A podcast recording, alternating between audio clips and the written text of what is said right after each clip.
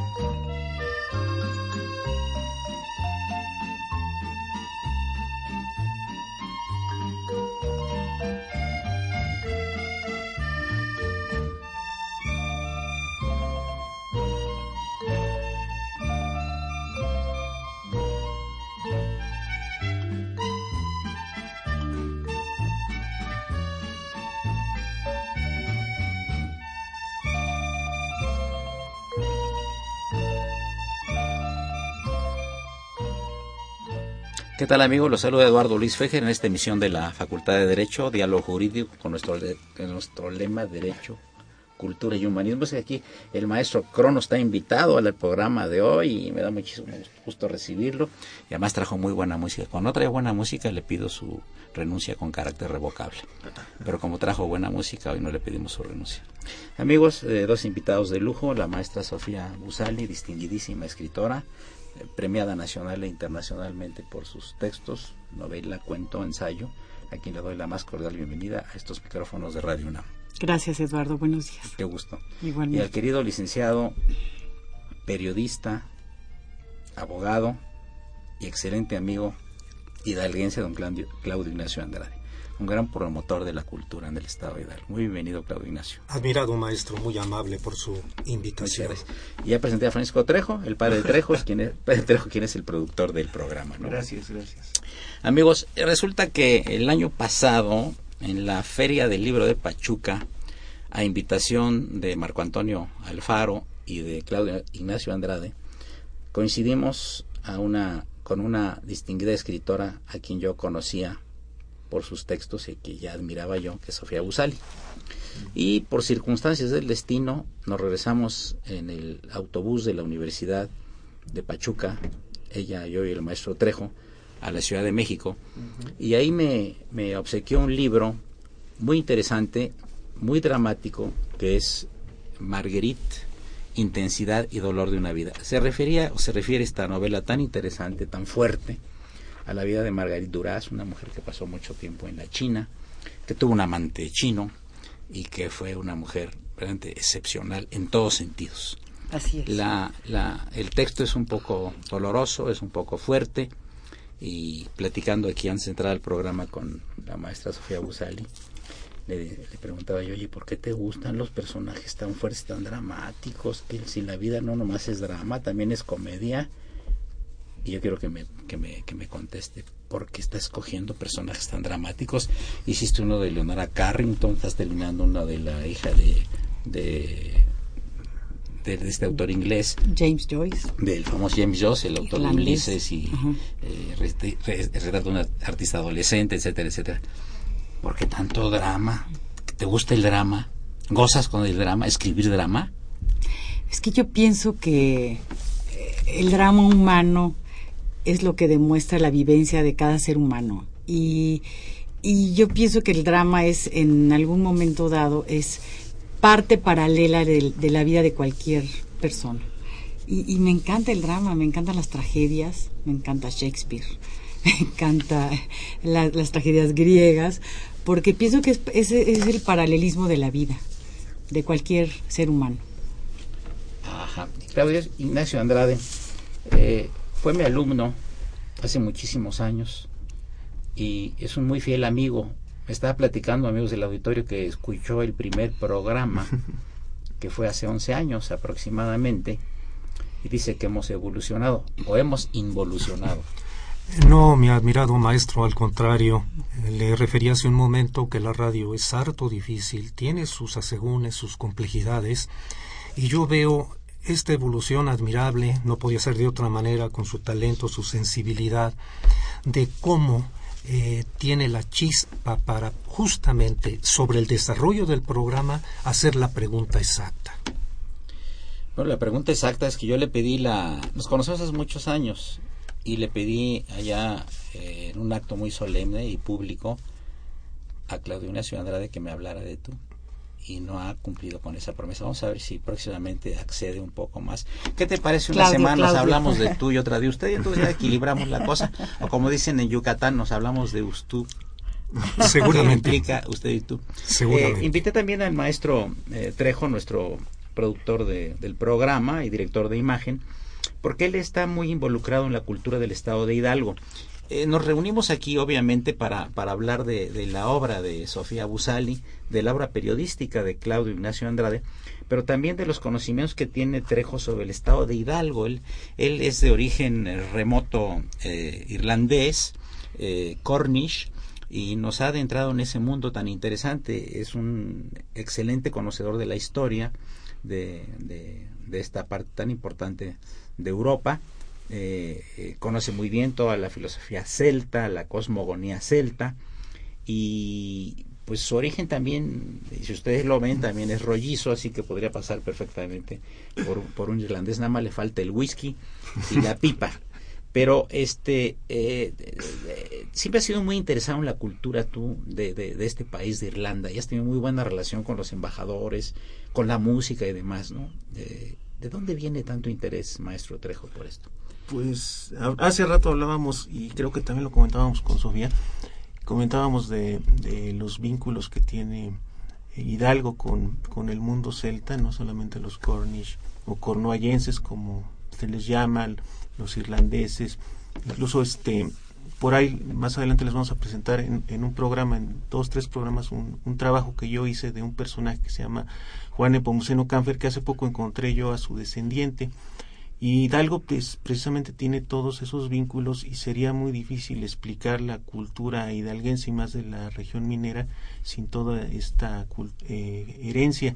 Eh, simplemente, por ejemplo, el, símbolo más característico de, la, del, de Pachuca, de la capital, es el reloj este de, de, Pachuca. Pues el reloj de Pachuca lo mandó construir Francis Rull, mi tocayo Francisco Rull y también resulta que el, el, donde hoy es el Palacio de Gobierno era la casa de él, la casa Rull. Y hace y en el 2008, pero eh, en el 2008 te, te, te, lo platico porque a ti te interesó un poco y más que te estás metiendo mucho en el mundo celta. Por, me, me, hablas de James Joyce, de Egerton, que Egerton ella era irlandesa también, de ascendencia irlandesa, aunque vivía en Britania, pero hay muchos británicos que tienen la doble nacionalidad y, y los encuentras tanto en cosas de Gran Bretaña como en cosas de Irlanda, ¿no? Y eh, cuando yo vi tu curiosidad también, este, Sofía, eh, bueno, nada más te comento una anécdota. Hace, en el 2008 hubo un hermanamiento entre la ciudad de Redruth, en Cornualles, con Real del Monte. Y vinieron parientes de Francisco Rull a conocer México. Y fue su sorpresa muy grande cuando en la secundaria Magotzi de Real del Monte se para una niña a darles la bienvenida hablando en inglés perfecto. Se llama Cintia Rivero y dice, es que yo soy tataranieta de Francis Rull.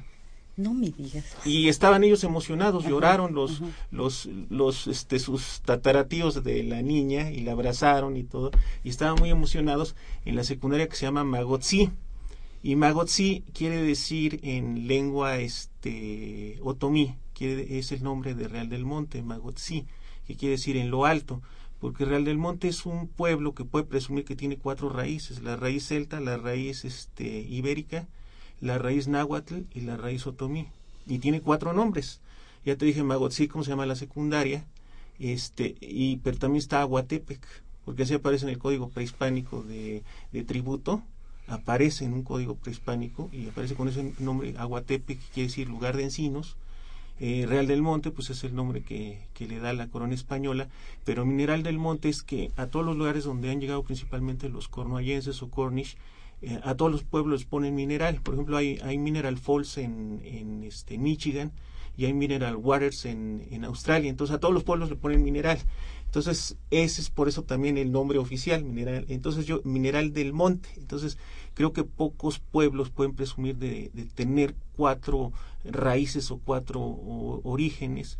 Y, yo creo que sigue sintiendo la presencia de una pregunta Francisco antes de pasar al primer corte este te, hablabas de Egerton verdad porque Mario Moya Palencia hizo un libro El México de Egerton una novela extraordinaria de ese pintor que estuvo aquí en, México en 1800 y pico y que fue asesinado junto con su novia. Entonces él buscó las raíces de este problema. Fue una cosa maravillosa el libro, es algo verdaderamente espectacular. Inclusive hasta llegó, llegó a llegó a Inglaterra y a Irlanda a entrevistar a descendientes y tuvo sesiones espiritistas para ver si localizaba a los ancestros de o, el, espíritu de este Egerton y de su novia que fueron misteriosamente asesinados aquí en México no sí. el problema es que él se enamoró de una muchacha mexicana la enamoró la embarazó se fue a Inglaterra y regresó con otra y los hermanos de la muchacha la vieron y parece que fueron los hermanos los que lo pasaron al otro mundo. Pero ¿qué te parece, Sofía? Tú que decías que una hora era mucho en, no, no, ya se fueron los primeros 15 minutos, imagínate. nada más, ¿eh? Y lo que nos espera por platicar, amigos. Soy Eduardo Luis Fejer, continúen, en el 860, es el programa de la Facultad de Derecho, y ahí nos está viendo el niño, héroe de la radio, ni más ni menos que Raúl Romero y Escutia, que nos está saludando desde la cabina. Continuamos en unos minutos, gracias.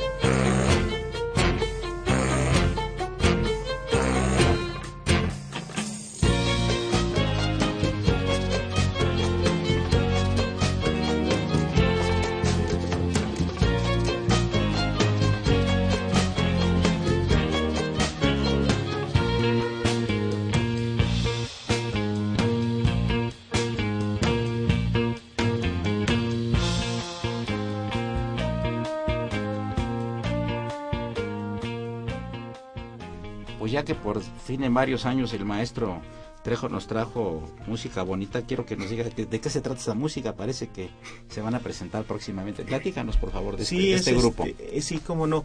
Es el grupo Klesmerson que nos está interpretando música de John Sord. Y este, este grupo es eh, cuyo director artístico es Benjamin Schwartz.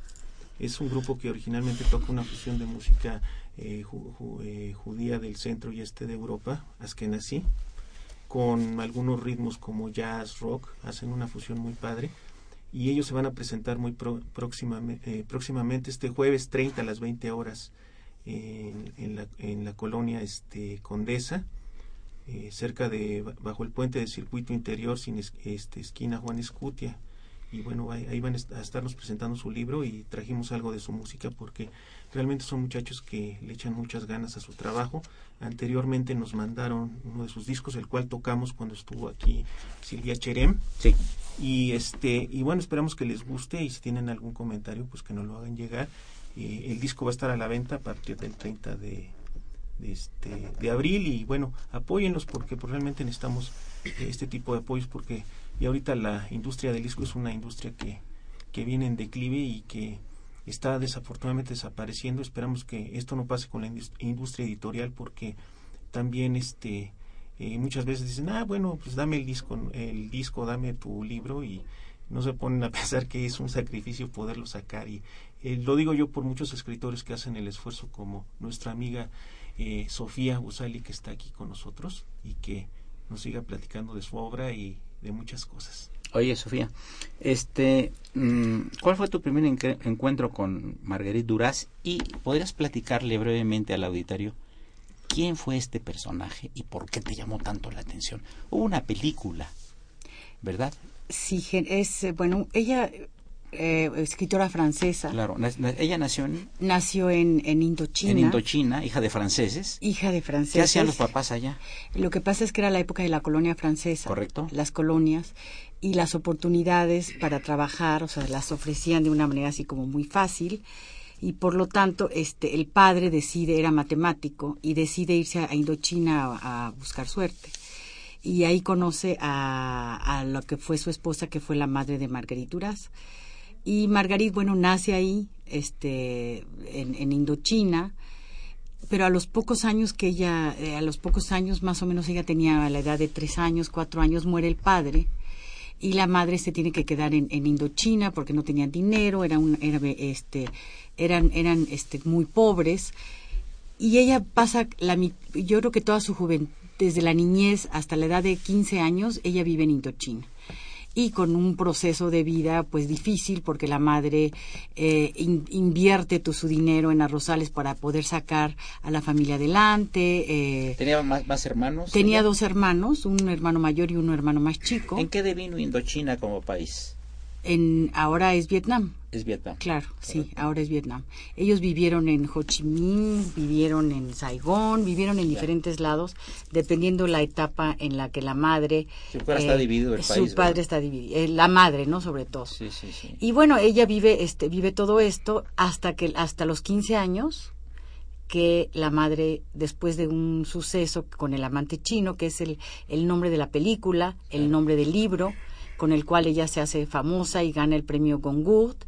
Este, ella se va a vivir a París y es ahí donde estudia la la relación con el chino. Al, auditorio le interesa la relación con el chino. Ella era muy jovencita y el chino ella era tenía, mayor, ¿verdad? Ella tenía como 14, 15 años. Eh, el, el, era, el, la madre estaba en un estado ya este, mental un poco de una depresión espantosa porque había, había eh, perdido todo su dinero en unos arrozales que ella había invertido unos, unos unos terrenos y eh, el, el, el, el, hermano mayor era golpeador, la madre se vuelve golpeadora igual que el hermano, este, ella se llevaba muy bien con el hermano chico y bueno, ella vivía dentro de los del mundo vietnamita, de los de, los vietnamitas, pero de la clase baja, ¿no? Sobre todo, ¿no?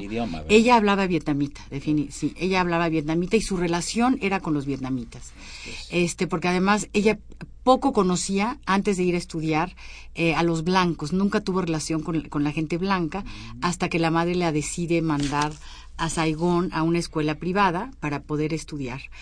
Y, eh, pero ¿cuál era tu, cuál fue tu pregunta? Sí, eh, digamos, ¿cuál fue la relación con el chino? Ah, con el chino. Bueno, fin, entonces en ese camino, ella cuando ya entra a estudiar a un internado, y empieza a tener contacto con, con las mujeres blancas, con los hombres blancos de la colonia francesa, la cual ella nunca había tenido contacto. Este, para ella sí fue un impacto muy fuerte porque porque no sabía vestir, no sabía qué era la moda, no sabía la, la, la forma de, comportarse, no en este medio social de blancos. Y, eh, y en uno, en, en, ella tenía que hacer un, un transborde entre, entre Saigón y su casa, ¿no? Y en, en, en el transbord, en un, paseo del transbordador la ve este chino, ¿no? Y la busca. Y este chino era un hombre millonario, era un hombre muy bien vestido, este, y empieza, él la empieza a conquistar y ella de alguna manera la empieza a seducir y ella se impresiona mucho por, por lo que él representaba. Él representaba un hombre millonario, era muy elegante, con traje blanco. Y bueno, y ella empieza esta relación la madre la incita a tener esta relación, el padre, el hermano también la incita a tener la relación, porque como no tienen dinero, piensan que a través de él pueden sacar dinero, entonces de alguna manera la prostituyen con el chino. Esa es básicamente la relación. Ahora, hay muchas historias en relación a eso, porque Marguerite Duras hace dos versiones del amante. Primero hace uno que es el amante, después se hace la película del amante, y después hacen el ella escribe el amante de la China del Norte. Pero además existen eh, diarios, sus diarios de guerra y diarios de Margarit que fueron eh, que, eh, que ha sido donde yo realmente pude contactarme con, con la vida interna de Marguerite, que son sus diarios en primera persona y ella cuenta sobre este amante. Entonces, al amante lo pone en alguno lo pone como guapo, millonario, pero realmente en los diarios no lo hace en los diarios realmente cuenta la realidad del, del chino y la realidad del chino es que era feo, era cacarizo y que la primera vez que le dio un beso, ella realmente se tuvo que ir a escupir y se tuvo que ir a bañar, ¿no? Por, por este impacto, sí, porque en la película aparece un, otro tipo fisonómicamente, ¿verdad? exactamente, un hombre muy guapo, elegante, pero en la realidad no lo era. Simple, sí era un hombre millonario, pero no era un hombre guapo y ella de alguna manera le causaba cierto cierto repugnancia repugnancia no porque además era amarillo ella era blanca entonces sí hay muchas historias en relación al amante no entonces algo algo que de alguna manera pues uno siempre amplía uno la visión y cuánto duraría la relación con el oriental yo creo que ha de haber durado unos dos años. Dos años. Dos años porque realmente sí les daba regalos les daba dinero a la familia. De alguna él manera era casado seguramente. él era soltero un hombre joven. Ah.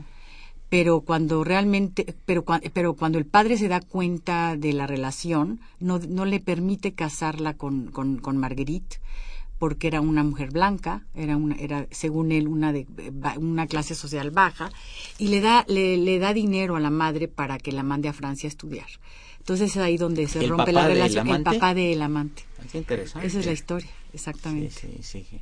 En la película, cómo queda todo un poco distorsionado. ¿Qué, qué, qué teléfonos tenemos, Francisco? Esa es, la ficción, este, ¿verdad? Sí, bueno, pues es el, el, teléfono que tenemos en cabina para que le pregunten a Marina, a Claudio, eh, acerca de esta historia tan interesante. Es el 5536 8989. Les repetimos, 5536 8989 para que hablen eh, le pregunten a Marina, a Sofía. perdón, te ando cambiando el nombre. Sí, ¿verdad? No hay problema. Es que le mandamos claro, un, un saludo a Marina. A Marina claro. Busali, a tu prima, que tuve el honor primero Claro. de conocerla a ella y después a ti. Y este y a Claudio también, pues ¿por qué no? También Claudio tiene mucho que, que platicarnos, que contarnos y pueden, eh, les reitero el teléfono 55 36 89 89. Antes de que venga el corte, Claudio, ¿qué estás escribiendo ahorita? Casualmente eh, estoy abocado a el desarrollo de un municipio corazón del Valle del Mezquital, aunque también es esta discusión, ¿eh? otros afirman que es Izmiquilpan, otros que es Actopan. Entonces, ahí hubo una evolución muy interesante de la etnia otomí con el mestizaje de los misioneros españoles que llegaron. Y de ahí deriva también lo que alguna vez platicamos con Miriam Moscona del español ladino, porque creo yo, sin tener todavía las bases muy firmes, que en esta región de Hidalgo se habla el español ladino. Me parece muy interesante. Entonces, Sobre eso estás este, más o menos Sí. bordando, ¿no? sí, sí, sí. Ajá. Pero además tienes una gran labor periodística. Sí, Escribes también sí. en los periódicos. Sí, desde luego estoy básicamente enfocado allá en Hidalgo. Eh, correcto. ¿Y en, en qué diario estás? En, en Visto Hidalgo? Bueno. Se llama Visto Bueno. Visto Bueno y Crónica de hoy. Ajá. en y, esto, Hidalgo. y esto circula en el estado de En Hidalgo. el estado de Hidalgo, desde luego. Te faltó mencionar el Independiente, que también ahí Bueno, colaboras. eh, bueno, el Independiente, eh, desde luego también, eh, es un periódico eh, que tiene especial interés en noticias universitarias, que son muy amplias, desde luego. Claro. Bueno, además el estado de Hidalgo tiene muchas universidades y muchos alumnos, es un estado precioso, no solo desde el punto de vista geográfico, sino desde el punto de vista intelectual. Ha habido grandes pensadores, grandes héroes de la patria que han salido de ahí, hay gente prominentísima eh, en todos sentidos y es un estado, a mí, me, gusta mucho el estado de Hidalgo, además la gente es muy amable. ¿Te fijaste cómo nos Muy amable, Es encantador, muy. pero en todos lados, ¿eh? Sí. O sea, vas a los hoteles, vas al restaurante, etcétera. Así de, Gente cálida. Decía un exgobernador de Hidalgo amigo, el licenciado Vicente Aguirre, ya murió, que el estado más hospitalario de la República es Hidalgo. Y yo sí lo creo. Eh, en cuanto a los grandes talentos, voy a señalar un amigo como el licenciado Luis Rublo Islas, Claro. prominente historiador. absoluta y totalmente. Paso en todos sentidos, ¿verdad? Gente de inteligencia superior. Le mandamos un saludo a él y a su esposa Judith, ¿no? Muy afectuoso. desde Llegamos a la parte media del programa. Ah, nos mandan saludos a la escritora Sofía Busali, Norma Acevedo, y repetir el nombre del libro que escribió y dónde lo puede comprar. El libro se llama Marguerite, Intensidad y Dolor de una Vida. La autora Sofía Busali y es la editorial Lumen. ¿Dónde se puede comprar? En las, solo en las buenas librerías. Así es. Así es. Incluyendo la de los búhos. Esa no, no sé. esa Probablemente. Sí, sí. ¿eh? probable que sí. Sí, seguramente que sí. Amigos, en unos minutos más nos vamos a enlazar con el maestro Fausto Ledesma Rocher, quien es el director del sistema de Universidad Abierta de la Facultad de Derecho, porque se cumplió este sistema 48 venturosos años. Regresamos en unos segundos. Gracias, Eduardo Luis Feger. Continúen aquí en, en el 860 de AM, el alma mater del cuadrante. Gracias.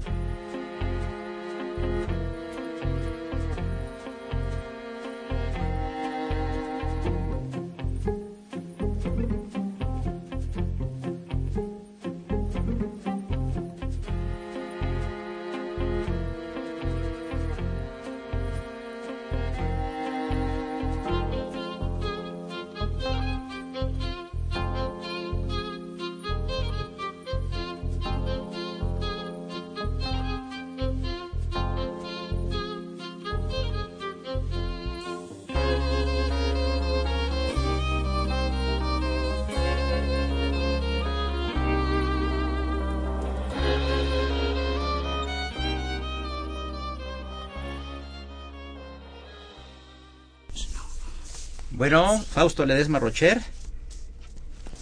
Bueno. Hola, qué gusto saludarte, Fausto. Oye, muchas felicidades, 40 años del SUA. 40 años, estamos de fiesta. Te felicitamos hablando con el maestro Fausto Ledesma Rocher, el titular de, del sistema de, unidad, de Universidad Abierta de la Facultad de Derecho. Tuviste un evento muy interesante hace poco. Platícanos un poquito de qué se trató, por favor. Claro que sí, mi querido Eduardo, estimado auditorio. La Facultad de Derecho está de fiesta. Nuestro querido sistema de Universidad Abierta celebró 40 años de existencia. Eh, tuvimos un, un evento muy, muy bonito en que pues reconocimos la importancia de la comunidad. Empezamos en el 75 con 47 alumnos y hoy tenemos casi 4000. Qué maravilla. Maravilloso, realmente. Ha sido un trabajo titánico. Los maestros, los alumnos, las autoridades se ha combinado para que este sistema realmente brinde los servicios a esta sociedad. Oye, y nada más para recordar al auditorio, ¿cómo le hace uno para entrar al sistema de universidad abierta para estudiar licenciado, para licenciado en Derecho? ¿Cuáles son los trámites, etcétera? Podemos presentar el concurso de selección para la UNAM. Entramos al portal principal de la UNAM, www.unam.mx, y ahí vienen las fechas y las convocatorias para entrar a los distintos sistemas de estudio, al escolarizado, abierta o a distancia. En nuestro caso, distancia, el eh, Universidad Abierta, perdón, la convocatoria va a salir otra vez entre mayo, principio de junio, para hacer el concurso en noviembre. Es, es un examen global para todas las carreras de la UNAM. Nosotros escogemos Facultad de Derecho, Sistema, escolariz eh, sistema de Universidad Abierta y ya, nada más nos preparamos y aquí lo recibiremos con los brazos abiertos. Qué bueno. Oye, ¿y la planta docente, cuántos profesores son aproximadamente? 340. 340. 340 asesores exactamente que vienen a preparar a nuestros muchachos nuestros alumnos se autoforman, estudian por su cuenta con la guía de nuestros asesores, los asesores les dicen qué estudiar, en qué prepararse y los alumnos vienen muy motivados los, los días sábados a resolver las dudas que se les presentan. Ahora tienes también eh, personas de otras carreras, ¿verdad? Claro, una de las virtudes que tenemos en el sistema universidad abierta es que vienen personas que tienen dos, tres y hasta cuatro carreras.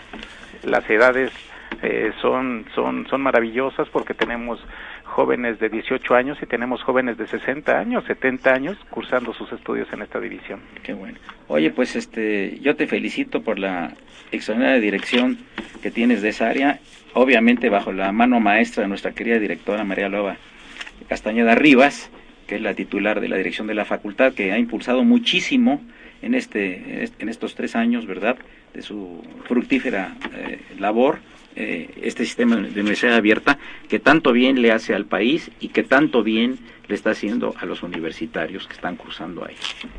Así es, Eduardo. Pues te agradezco muchísimo y comparto este esta felicidad con nuestro querido auditorio de los 40 años de nuestra división de Universidad Abierta. Muy bien, te mando un abrazo muy fuerte y muchas gracias por tu atención. La mejor de las tardes. Gracias igualmente. Buenas tardes. Gracias.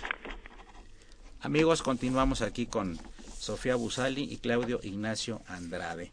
Bueno, eh, la vida de, de Duraz es una vida muy azarosa, muy compleja. Eh, una mamá con problemas de muchos tipos, eh, muere joven el marido, vive en Indochina, tiene dos hermanos, la relación es más con el mundo eh, oriental que con el mundo occidental, ahí estando ahí, ¿verdad? Y, a partir de, la, de, que escribe este libro que gana el premio Goncourt, es cuando ella es conocida mundialmente. Es cuando es conocida. Ella, eh, ella escribe una primera novela, escribe una segunda novela, no es aceptada y ella hace un comentario eh, y dice, si no publico, me voy a suicidar.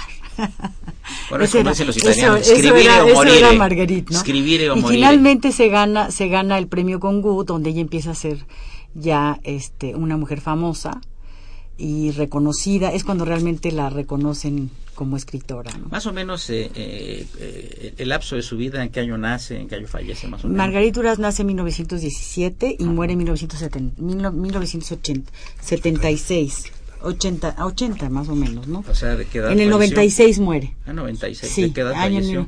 ella muere más o menos como a los 80 y pico de años. Ya, ya mayor, con una vida plena, comprometida. tuvo hijos?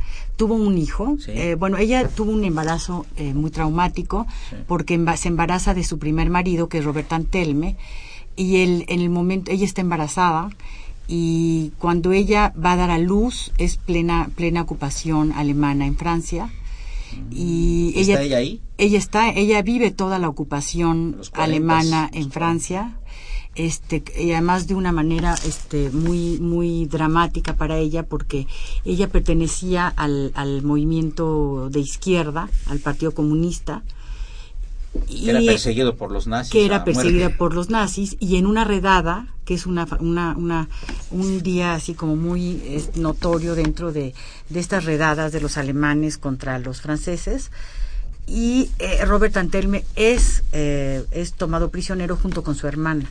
Y Margarita se salva por alguna razón, este, ella no, no, ella no estaba en ese momento y es y se salva Mitterrand era el que llevaba, François Mitterrand era el que, el que de alguna manera llevaba todo este grupo de la resistencia eh, alemana. Mitterrand es, es tomado prisionero, llevado a Dachau, y ella está en un estado así de angustia este tremendo, está embarazada, y durante este lapso ella tiene ella entra a, tiene, va a dar a luz y entra a un hospital muy, muy, muy, muy pobre de unas monjas y pierde a su primer hijo y creo que ha sido uno de los grandes dolores de Margarita Duraz.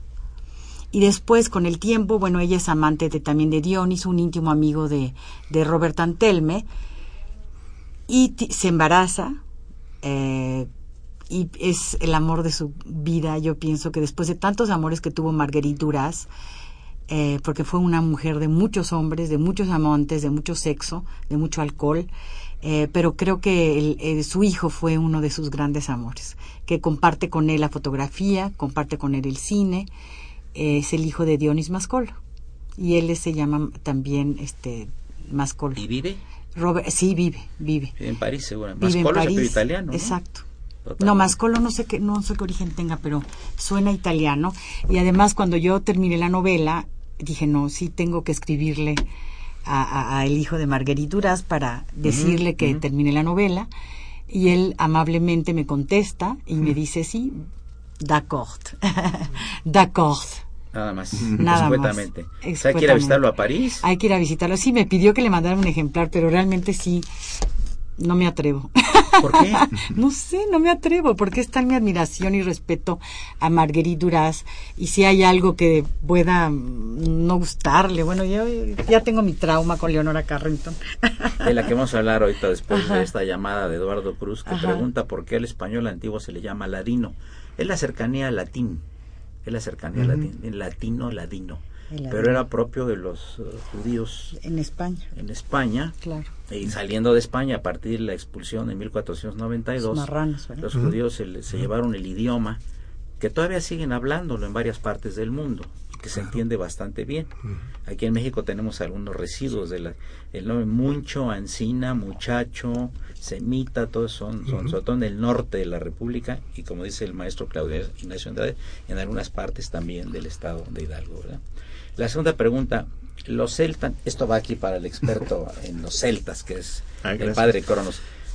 Padre Cronos, ¿los celtas son originarios de las Islas Británicas o llegaron ahí procedentes de otro lugar? Llegaron, eh, llegaron procedentes de Asia, eh, según me cuentan, Sí. según sé, y al centro de Europa. Hace ocho días tuvimos aquí al, al embajador este Loaesa, que fue embajador de, de México ante Suiza, y le comentaba yo a, Miguel Ángel Ferri que precisamente Helvetia, que es el nombre de, de Suiza, realmente es una cuestión celta también. O sea, realmente ellos llegan a, a Alemania, a lo que hoy es Suiza, de ahí viene el Helvetia, y llegan a las Islas Británicas. Pero lo curioso es de que ellos llegan, eh, 500 años después llegan los anglosajones. Entonces, eh, por, eso, por eso se da esa, ese, hablando un poquito en términos marxistas, esa cuestión como de lucha de clases, porque la gente de Cornualles, Gales, eh, Escocia e Irlanda son celtas, ellos llegaron 500 años y, des- y 500 años después llegan los anglosajones y de ahí empieza la, la cuestión de pelea. Por ejemplo, co- Cornualles o Cornwall, como se dice en inglés, es este es un vocablo que quiere decir extranjeros hacia el oeste, porque Qualias, de donde viene Gales, es extranjeros.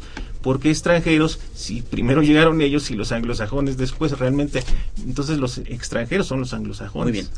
Eso sería así Claro. Eh, Graciela de la Vega, de General Anaya, nos dice: Saludos al programa. Por favor, maestra Musali, la faceta donde incursiona en el cine, Margarita Duras. ¿Qué películas filmó o participó o en qué obras se basaron la- estas películas? Sí, eh, bueno, Ella no, ella no participó en. la- Ella era directora de cine, una de sus grandes facetas Pero fue no como director. No, no actuaba, pero sí dirigía. Ella eh, hicieron una primera película que no le gustó como, co- basada en alguna de sus novelas, que ahorita no, no tengo muy claro cuál es la primera, pero después ella decidió eh, filmar todas sus películas y uno y curiosamente su hijo fue generalmente el fotógrafo de todas sus películas. Entonces Margarita Duras sí crea todo un- un- un movimiento nuevo en cuanto a en cuanto al, al cine. Una de su, gr- su- de su gran de- de su- una película importante fue Hiroshima Mon Amour, que iba a ser un documental ¿Dirigida? por ella, no por Resnés. Alain, claro. Alain Resnais. Alain Resnais. Y eh, bueno, primero iba a ser una, una- un documental, a ella se los, le piden un documental que hiciera el guion, pero finalmente se convierte en una película. Y, y también ella con este guion maravilloso, pero además creo que es una de las grandes películas. Sí. Y después sigue India Song, El Vicecónsul, o sea, se hace una serie de películas también con un, de una forma, con un, ella lo- lo- la caracteriza, pienso yo, igual que en sus, en sus, en su literatura, en sus novelas, el ritmo, el ritmo que utiliza, este, este ritmo lento, tranquilo, este, con voces en off, este siempre con una música excelsa sobre todo India Song este que el- el- el- la música se le hizo Carlos D'Alessio que creo que es una de las películas más más sensuales que existen, ¿no? Eh, que insinúa pero que, que no muestra. pero no muestra. Y creo que es una de las, lo mejor verdad que es lo mejor que creo que es una de sus características. Y sí fue una gran cineasta una gran cineasta Bien, vamos a pasar a platicar un poco de, de Leonora Carrington, a quien yo conocí personalmente, tú también. ¿Tú también la conociste? Cuéntanos un poco tú, este, tienes tres minutos antes de... Ella vivía último corte. en la calle de Chihuahua, esquina casi con Tonalá, en la colonia Roma. Así es. Y eh, le gustaba mucho personalmente ir al mercado que estaba a escasas tres calles.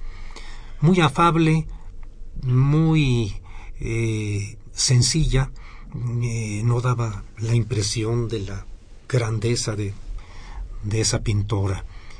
Y el esposo, eh, cuyo nombre no recuerdo ahora, señor Alto, exactamente, eh, con frecuencia salía por las tardes a pasear a su perro.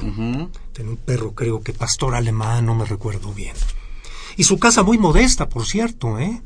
Eh, una casa sin mayores atributos estéticos, ni mucho menos. Muy sencilla, ah, ¿verdad? Muy sencillo, sí, a grandes rasgos. Ajá. Y desde luego, Sofía... Eh, ¿Tú la trataste, Sofía? Sí, yo... Cuéntanos un poco de ella. Yo ya tenía escrita un mm, poco más de la, de la mitad de la novela de Leonora antes de Leonora.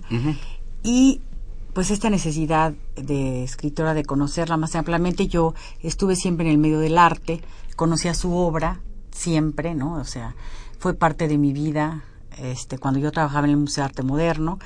Y bueno, llegó el momento en que era importante conocer a Leonora, ¿no? Personalmente.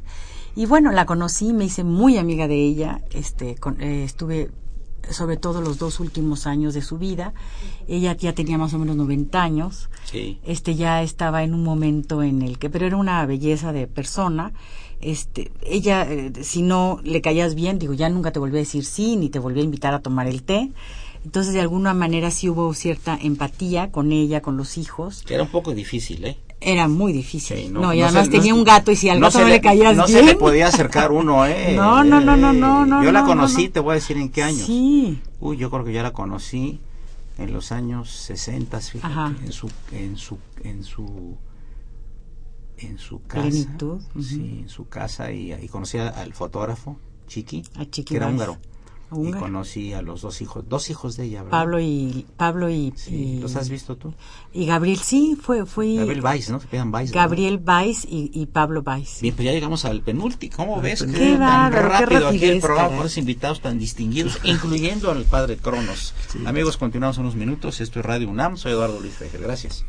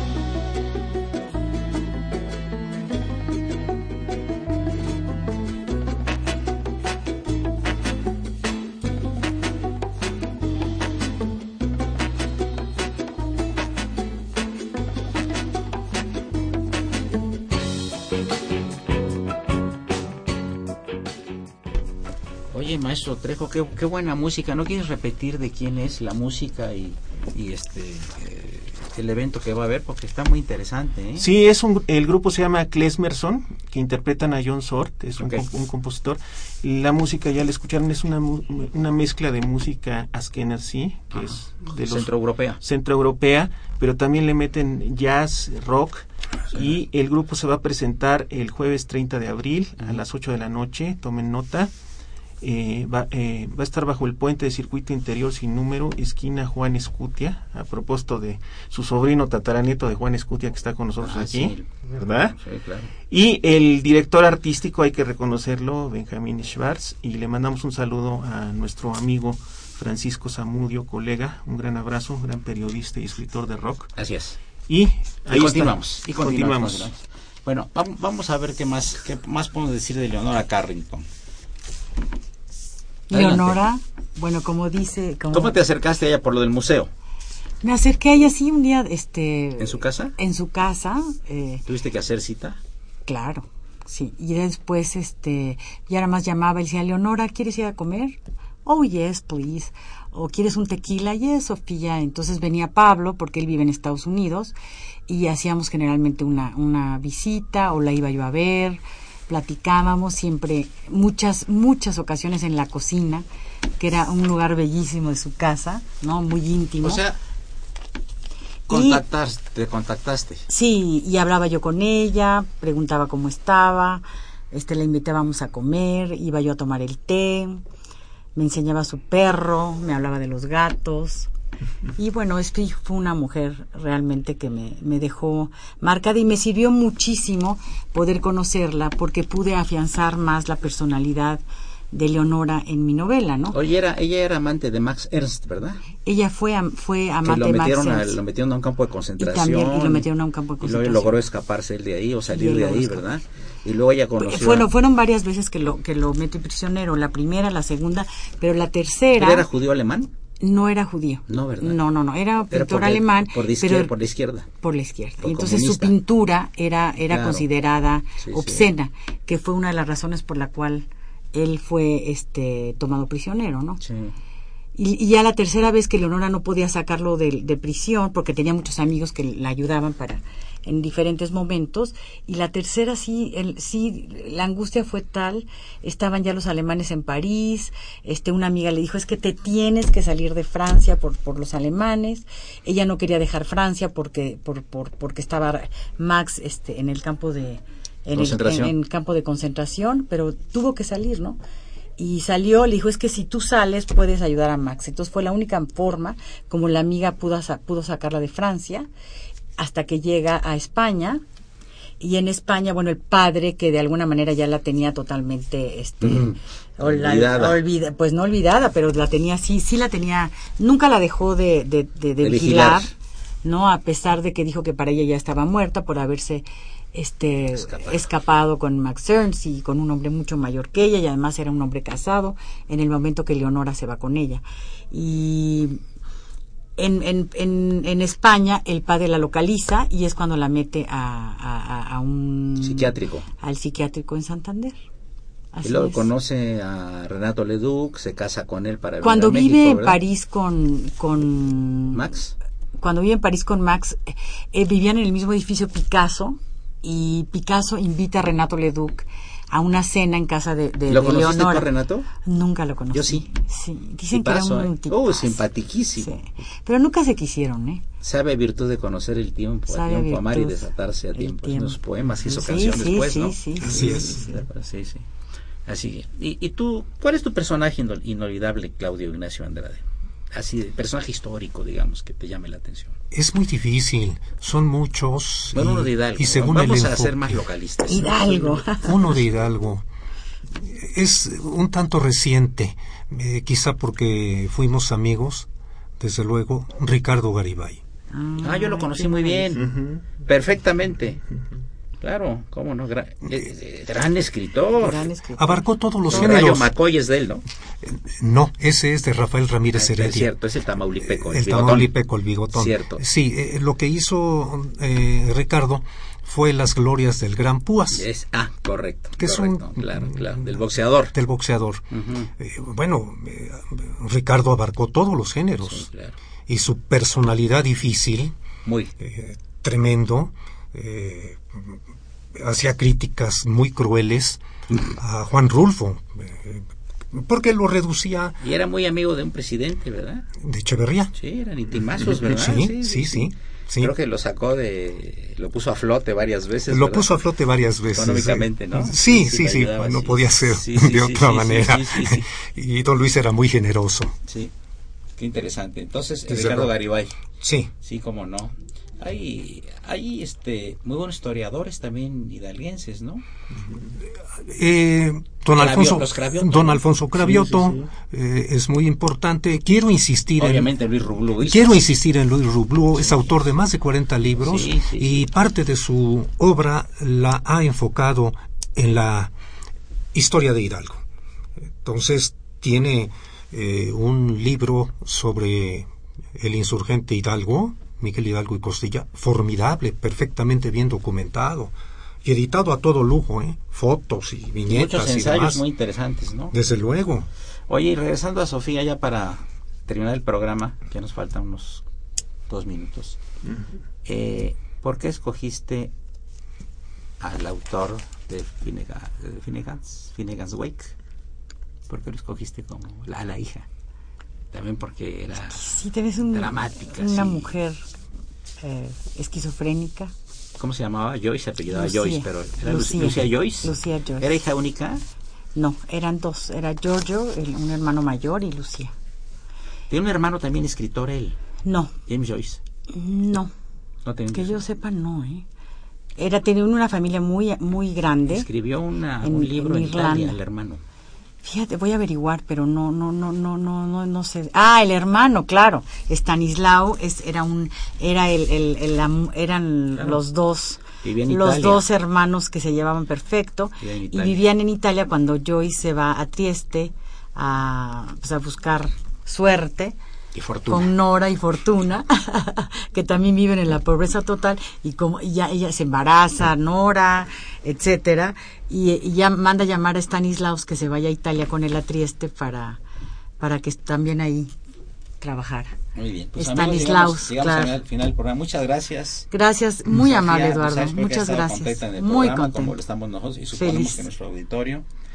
Eh, muchas gracias, Claudia Andrade. Admirado maestro, gracias por la invitación. Y Gracias. aparte que están invitados este, tú y el maestro Alfaro próximamente para con anticipación para la famosísima feria del libro de Hidalgo que se lleva a cabo en Pachuca en las instalaciones de la universidad que son preciosas además que tendrá verificativo en el mes de agosto así que con Desde luego que sí. lo estamos invitando le mandamos un saludo al maestro Alfaro también muy afectuoso Con mucho gusto. gracias padre Cronos por su participación Gracias, como gracias. buen descendiente de Cornualles y de- ¿eh? Eh, y fue una bueno eh, una operación de don Gerardo Zurrosa quien saludamos con el afecto de siempre la imagen repito siempre grata del padre Cronos nuestro productor Francisco Trejo asistentes de producción Iyari sin acento a quien saludamos con todo afecto a Fe- don Felipe Amador y por supuesto al niño héroe de la radio don Raúl Romero y escucha y ya se escuchan los pasos de María Calas tenemos una María Calas de la radio aunque no lo creas Qué maravilla. la mejor voz ¿Quién es? Bárbara Schettino, que va a sustituirme en el micrófono y el auditorio verá la diferencia entre su voz y mi voz. La mejor de las tardes, soy Eduardo Luis Fejer, continúen en el alma mater del cuadrante Radio Universidad Nacional Autónoma de México.